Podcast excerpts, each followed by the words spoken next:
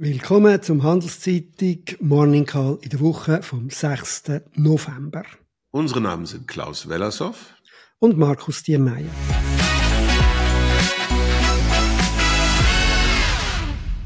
Wie immer geben wir Ihnen einen Überblick über die wichtigsten Daten und Entwicklungen in der Wirtschaft. Guten Morgen, Klaus. Was ist dir aufgefallen in der letzten Woche? Das war schon einiges. Gewesen. Ja, Markus, so wie er letzte Woche angekündigt, dass diese Woche war wirklich ganz voll und ganz viele interessante Sachen. Ich man müsste es trotzdem ein bisschen kurz machen, wahrscheinlich für die einzelnen Zahlen, aber es war spannend. Montag ging es schon los mit dem deutschen Wachstum übers Quartal minus 0,1 und die Jahresrate minus 0,3.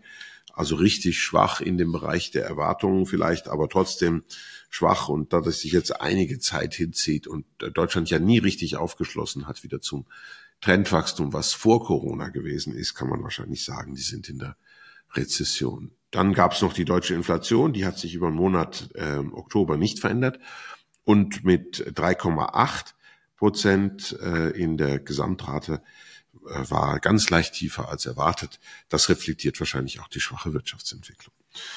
Dienstag, jeder Tag, zumindest am Morgen, die Stimmungsindizes vom öffentlichen ähm, Statistischen Amt wirklich schwach in der Industrie 49,5. Das ist eine Zahl, die in, in China nicht so stark schwankt. Da sind deswegen unter 50 dort signifikanter als anderswo. Und bei den Dienstleistern ebenfalls schwach äh, mit 50,6. Ähm, ich glaube, äh, das wurde dann im Laufe der Woche auch durch die privaten äh, erhobenen Umfragen bestätigt. China ist dann offensichtlich doch trotz der guten vermeldeten Wachstumszahlen vom zweiten Quartal noch nicht wirklich aus dem Loch gekommen und immer noch irgendwo in, ebenfalls in einer Rezession. Das Eurozonenwachstum, äh, dann aggregiert mit all den anderen Eurozonenstaaten, war dann übers Quartal auch minus 0,1. Das äh, lag daran, dass die sehr guten Wachstumszahlen, die es Frankreich beschrieb, bis jetzt geschrieben hat, eben nicht mehr so gut waren. Ähm, und auch in Italien hat sich nicht sonderlich viel geregt. Die beiden Schwergewichte außerhalb von Deutschland haben das schwierig gemacht. Dort ist die Jahresrate immerhin noch plus 0,1, also das ist alles mau, das ist alles wirklich sehr, sehr ähm, unangenehm tief.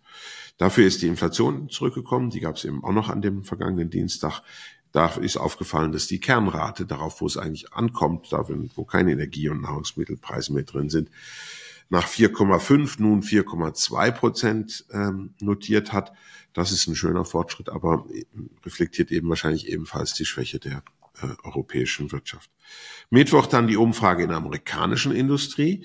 Äh, die war ebenfalls schwach und ich glaube, äh, jetzt merken alle, die uns zuhören oder zusehen, äh, dass da so ein Muster drin war in der Woche. 46,7 nach 49,8. Ich würde sagen, da geht die Hoffnung, dass in der Industrie in Amerika noch was geht. Und dementsprechend war es dann insgesamt auch sicherlich und sowieso schon eigentlich seit bestimmt mehr als einer Woche keine große Überraschung, dass die amerikanische Notenbank dann am Mittwochabend die Zinsen dort belassen hat, wo sie gewesen sind. Ja, vielleicht noch ja, du hast gesagt, äh, der Grundtrend, der ist äh, eindeutig. Wenn man die, die Stimmungsindikatoren anschaut, da ist aus der Schweiz etwas gekommen am Mittwoch. Auch da ist der Einkaufsmanager-Index veröffentlicht worden. Auch der ist ganz im, äh, im wie soll ich sagen, im, in Eintakt mit den anderen, vor allem für die Industrie, sehr negativ. Der ist weiter gefallen, jetzt auf 40,6. Das ist also sehr tief unter der Wachstumsschwelle von 50. Äh, niedrige Auftragsbestände geben zudem weiter wenig Anlass, dass es da irgendwie bald zu einer Erholung kommen könnte. Ein bisschen besser hat der Inlandorientierte, also die Industrie sagt etwas über die Weltwirtschaft, über die hast du jetzt gerade einiges gesagt, aus. Beim Dienstleistung sieht es ein bisschen besser aus. Der Spinnenwirtschaft, der ist immerhin noch über der Wachstumsschwelle allerdings auch zurückgekommen, ist auch ein bisschen gefallen, liegt jetzt bei 52,2 Prozent. Beschäftigung ist jetzt bei beiden Industrie und Dienstleistung unterhalb von der Wachstumsschwelle, allerdings nur minimal, also um die 49 Punkte. Also das ist, wenn man eben nochmal, die Schwelle ist bei 50. Du hast gesagt, das FED hat keine Zinsänderung bekannt gegeben. Dort ist an der Markt irgendwie die Überzeugung da und das hat man als weitere Bestätigung dafür angeschaut, dass es keine weitere Erhöhung wird geben. Das dürfte mit ein Grund sein, warum überhaupt Zinsen äh, wieder ein bisschen oben runtergekommen sind, auch die Langfristzinsen. Jetzt der Leitzins ist bei 5,25 bis 5,5 weiterhin. Äh, der Herr äh, Powell hat aber das nicht so ganz eindeutig so verkündet, dass da nichts mehr wird passieren. Also einerseits hat er einmal gesagt, der Anstieg von der Rendite der Jüngsten, der sei also noch zu kurz, zum sagen, dass das bleibe. Äh, das ist ja die Hoffnung von der Märkte, dass, äh, dass das allein schon würde reichen, zum, äh, zum die Inflation oben abholen. Äh, und die Inflation, die ist nach wie vor sehr hoch. Also auch in den USA ist Kerninflation, was, wie du gesagt hast, darauf ankommt, bei 4,1, also doppelt so hoch wie der, wie der, wie der Wert, wo, die, wo die Fed anstreben als Maximalwert. Headline, also die ausgewiesene Inflation bei 3,7. Nochmal, Kern ist einfach ausgenommen die volatilen Grössen wie Energie und Lebensmittel. Und das Wachstum ist immerhin noch sehr stark. Also ob es dann da wirklich nichts mehr gibt, ist unklar und der Herr Powell hat es auch nicht so gesagt. Aber die Märkte haben es so interpretiert, dass sich auch aus den Zinserwartungen heraus äh, zeigen lässt.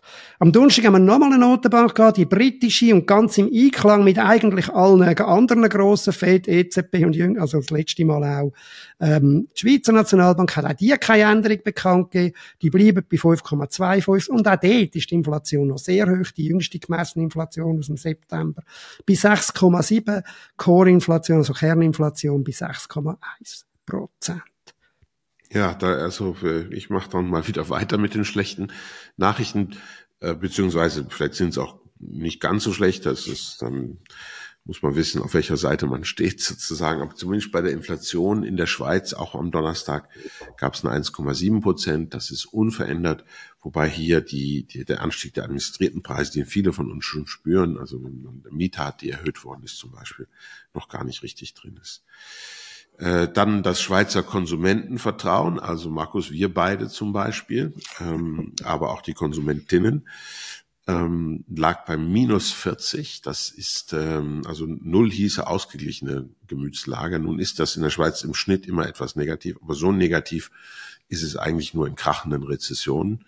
Das ist also wirklich nochmal ein deutlicher Rückschlag. Das hatte sich zwischenzeitlich wieder ein bisschen erholt. Das war im vergangenen Winter schon mal sehr tief, aber jetzt sind wir fast wieder so tief wie letzten Winter. Und wenn man das alles zusammenzählt, also du hast über, über die Stimmung in der Industrie gesprochen, die wirklich ganz schlecht ist, bei den Dienstleistern noch leicht gut. Konsumentenvertrauen so schlecht. Ähm, und dann was um uns herum passiert, Deutschland, ähm, Europa, ich, also ich denke, wir werden dann in die gleiche Lage dann irgendwie hineinrutschen wie die Deutschen. Wenn man so will, ziehen die Deutschen uns runter. Ähm, das klingt so ein bisschen populärer ähm, oder populistischer. Ähm, der, die Schweiz wird kaum eine Rezession entkommen kommen mit diesem Datenkranz. In Amerika äh, sind dann wieder auch wieder die Neuanmeldungen zur Arbeitslosigkeit gestiegen und das hat äh, ist vielleicht eine gute Überleitung zum Freitag, da gab es die in der Regel von den Finanzmärkten zumindest als sehr wichtig betrachteten Zahlen zum amerikanischen Arbeitsmarkt.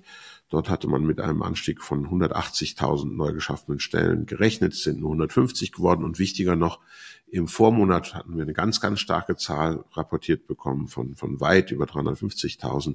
Das ist jetzt unter, äh, unter die 300.000er Marke gesetzt, gesunken. Und damit ist auch in Amerika die Arbeitslosigkeit dann das erste Mal jetzt wieder gestiegen um 0,1 Prozent, wie in praktisch allen anderen Industrienationen auch. Also äh, der, der äh, Monat Oktober wird in die Geschichtsbücher eingehen als der erste Monat, an dem die Arbeitslosigkeit in den Industrienationen wieder gestiegen ist. Und das dauert natürlich auch in Richtung einer schwachen Wirtschaft. Und auch in Amerika ist die Dienstleistungsstimmung dann, die wurde am Freitagnachmittag dann nochmal veröffentlicht, wirklich gefallen. Also ökonomisch betrachtet war es leider keine gute Woche. Viel mehr Indikatoren dafür, dass sich Wachstum abschwächt oder dort, wo es schon tief ist, die Länder sogar in eine Rezession gehen können. Ja, das passt fast schon zu meiner Stimmung am Wochenende mit dem Wetter da. Äh, das ist äh, praktisch eins zu eins, genau. Es wird dunkler, es wird kälter. So scheint es auch in der Wirtschaft zu sein. Schauen wir noch schnell auf äh, Unternehmen und Märkte. Äh, aufgefallen letzte Woche äh, sicher das Urteil in den USA vom Sam Bankman-Fried, dem FTX-Gründer, dem Krypto-Superstar bis vor kurzem.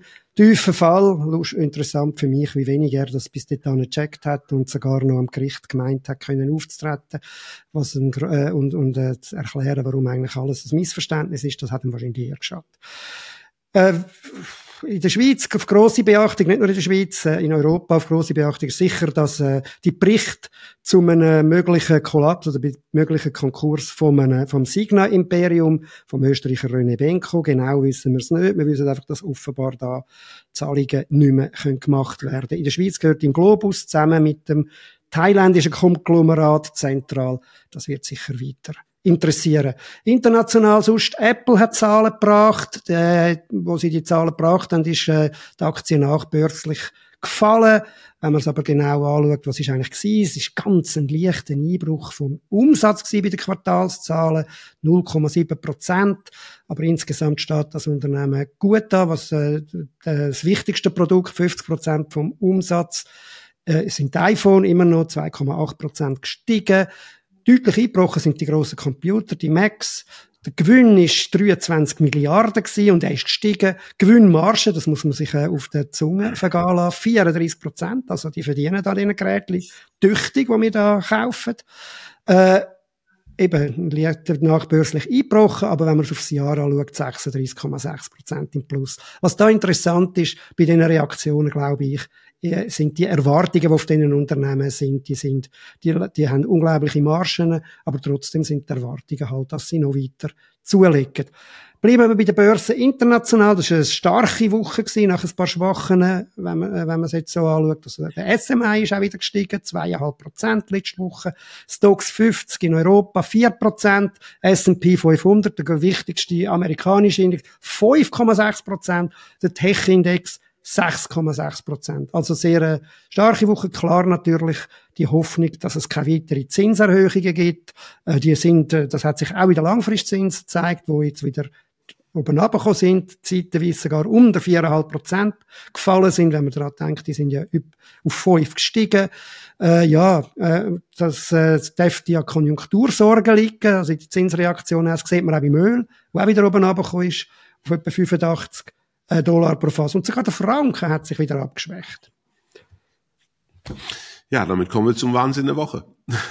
genau, ich habe nicht also gewusst, ob du noch etwas willst sagen Nein, das ist jetzt, ich glaube, du, das ist, äh, das Bild ist eindeutig. Die Finanzmärkte freuen sich über die tieferen Zinsen, weil das, weil das Wachstumsausblick einfach ein, super eindeutig schlechter, schlechter geworden ist. Aber sie haben noch keine große Sorgen, dass es eine Rezession wird. Und das, das ist das die große äh, eine Million Dollar Frage oder eine Trillion Dollar Frage wahrscheinlich, ähm, wie es weitergeht. Ähm, wir werden sehen. Mein Wahnsinn der Woche war ähm, ein Aufreger über mich selbst, so in erster Linie, glaube ich, wenn ich es mir überlege. Nämlich, dass ich tatsächlich immer noch glaube, ich meine, wie blöd muss man sein, dass ich immer noch glaube, dass ich mit der Deutschen Bahn irgendwann mal gute Erfahrungen machen werde. Also ich war, war, war zu unserem jährlichen Treffen der, der Lehrlinge, also ich habe, bevor ich studieren gegangen bin, eine, eine, eine Berufslehre gemacht. Äh, gehen einmal im Jahr dann äh, Gänse essen, ist immer sehr lustig. Und dann bin dann Sonntagmorgen, habe ich gedacht, ich fahre zurück mit der Deutschen Bahn von Köln äh, nach Zürich. Und äh, beim Frühstück noch hieß es drei Minuten Verspätung in der Deutschen Bahn App und äh, das, als ich dann eine Viertelstunde später, das mein Hotel ist da ganz dicht am Bahnhof, am Bahnhof war, stand da Zug fällt aus. Ähm, also mein Zug fällt viel aus. Ich sollte, langer Rede, kurzer Sinn, ich sollte um äh, 16 Uhr in Zürich sein. Ich war um 19 Uhr 8 äh, in Zürich. Ähm, ich bin der nächstmögliche Zug von Köln war ein Eurocity, der eigentlich eine halbe Stunde vor meinem fahren sollte, aber 50 Minuten später abfuhr in Realität, also 80 Minuten Verspätung hatte. Bis wir in Basel waren, waren wir bei 130 Minuten äh, Verspätung. Dann sagt die, der, Schaffner von der Deutschen Bahn, sagt, so, jetzt müsst ihr alle raus. Die, die Schweizer nehmen unseren Zug nicht mehr. Äh, dann wird ja gerne die Schuld auf die Schweizer gezogen. Das ist irgendwie, dass man 130 Minuten Verspätung hat. Kam dann nicht so zur Sprache und wir steigen alle brav aus und ich bin schon auf der Überführung, höre ich von unten die, die Schweizer Kollegen von der SBB rufen, wo wollen Sie hin? Der Zug fährt weiter nach Zürich. Dann sind also alle, die ausgestiegen sind, wieder rein. Die haben zwei Loks davor geknallt, zwei so schöne alte äh, äh, rote äh, Loks und haben von den zehn Minuten Verspätung, die dieses Manöver mit rein und raus relativ zum Schweizer Fahrplan ausgelöst hat, dann nochmal drei aufgeholt ich glaube, sie sind nur so schnell gefahren, um den Deutschen zu zeigen, was für na, jetzt hätte ich fast Arschlöcher gesagt, so wollte ich nicht. Was für, eine also was für ein schlimmer Laden das ist. Aber jetzt kommt das Schlimme. Wenn man sich jetzt überlegt, dass die Deutschen, die in ihren äh, Plänen die große Verkehrswende angekündigt haben, noch mehr Menschen auf die Bahn bringen wollen, Verdopplung der Bahnpassagiere, die schaffen es heute schon nicht. Wie, wie können die glauben, dass die die Verkehrswende schaffen? Und da ist keiner, der irgendwie das Ganze realistisch anschaut und jetzt mal mit einem alternativen Plan auskommt. Die Vergangenheit ist Vergangenheit. Die Gegenwart ist schrecklich. Die Zukunft, das gibt einen Infarkt, wenn sie das durchziehen. Jetzt werde ich dann wirklich depressiv. Aber was ich, was ich äh, wirklich interessant finde, immer wieder, auch in der Schweiz, die Fahrpläne von der, von der, von der Bahnen werden immer wieder als, als Hinweis auf die strukturelle Schwäche oder Stärke und in dem Fall eben vor allem Schwäche von einem Land äh, angeschaut. Äh, das, das höre ich auch immer wieder von Leuten, die, die ins Land kommen und sagen, ja, früher ist alles so pünktlich gewesen, das ist so wie, an dem spürt man's. Das finde ich, das finde ich spannend.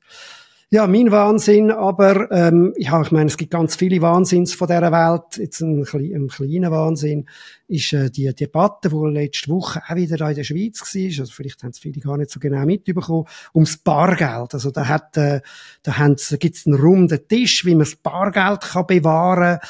Da hat, äh, der, sogar, da hat der Bund ein, ein Kommuniqué rausgegeben, da hat, äh, da hat die Nationalbank ein Kommuniqué rausgegeben. Es ist ein, Teil vom Gespräch vom SNB-Präsident, Nationalbankpräsident Jordan, mit dem Bundesrat. Es gibt sogar eine Initiative dazu. Man könnte meinen, das Ding wird abgeschafft.